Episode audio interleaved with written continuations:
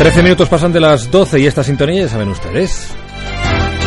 La del comienzo todos los días a las 6 de la mañana de este programa de más de uno con Carlos Alsina. Señor Alsina, hola otra vez, amigo. El señor Lucas, ¿cómo está? Buenos días. Pues encantado de saludarte, ya sabes. ¿Cómo va todo? Oye, eh, tú te vas a acordar seguro de este señor. A ver si identificas esta voz. Good evening. I've been reading a mystery story.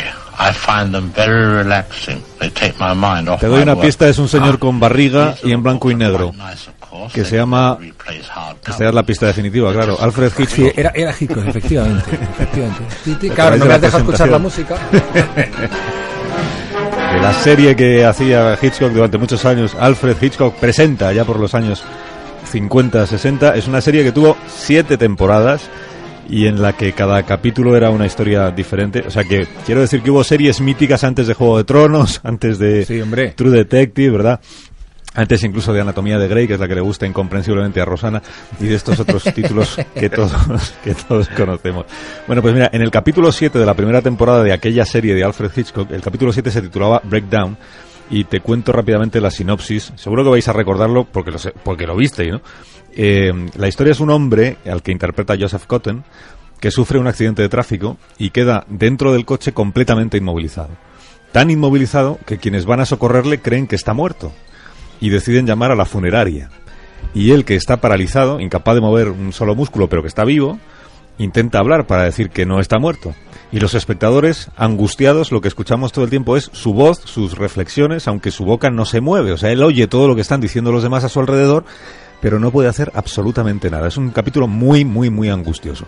Bueno, pues la historia que te voy a contar me ha recordado un poco a esta, aunque es distinta, verás. Esta se ha producido el mes pasado. Es un hombre de Reston, en Virginia, que acudió el mes pasado a- al médico porque tenían que hacerle una colonoscopia.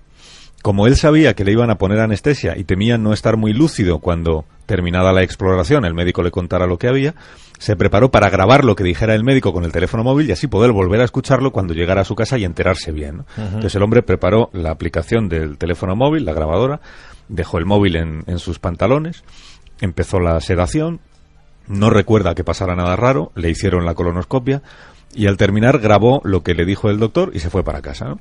Y camino de casa dijo, voy a volver a escuchar lo que he grabado y así me entero mejor de lo que me ha dicho el médico.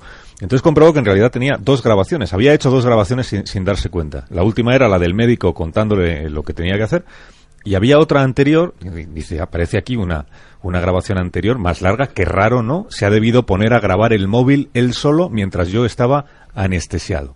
Y escucha esto. Esto es la conversación que mientras él está groggy, mantiene la anestesióloga con el médico y con la enfermera.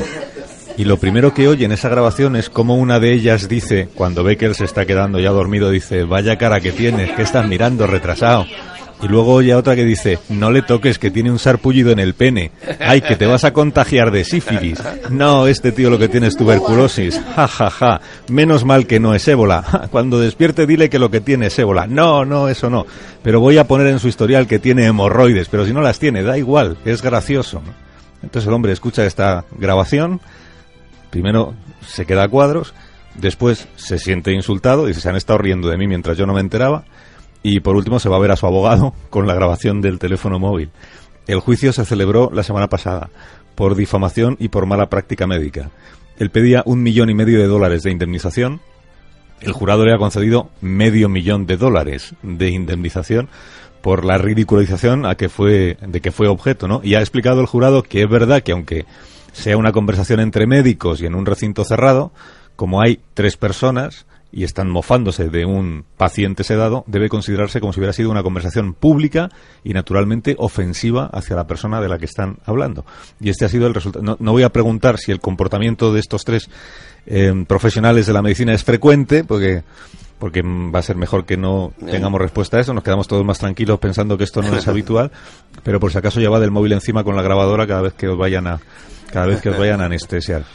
Y me queda por contaros el final de la otra historia, que es la del capítulo de Hitchcock, que supongo que no se considera spoiler porque han pasado 70 años desde que desde que se emitió. No sé, hay gente muy sensible.